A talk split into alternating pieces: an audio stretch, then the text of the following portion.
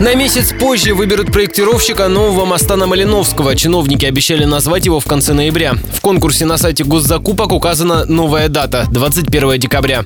За 40 миллионов рублей подрядчик разработает проект обновленных путепровода и улицы.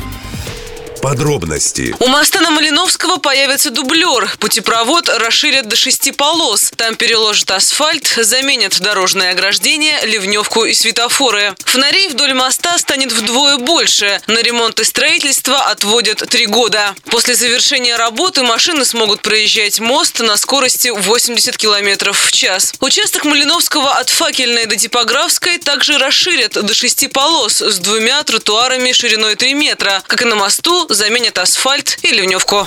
По условиям конкурса проект должны представить через год, и ремонт начать в 2018 По предварительным расчетам реконструкция может обойтись в полтора миллиарда рублей.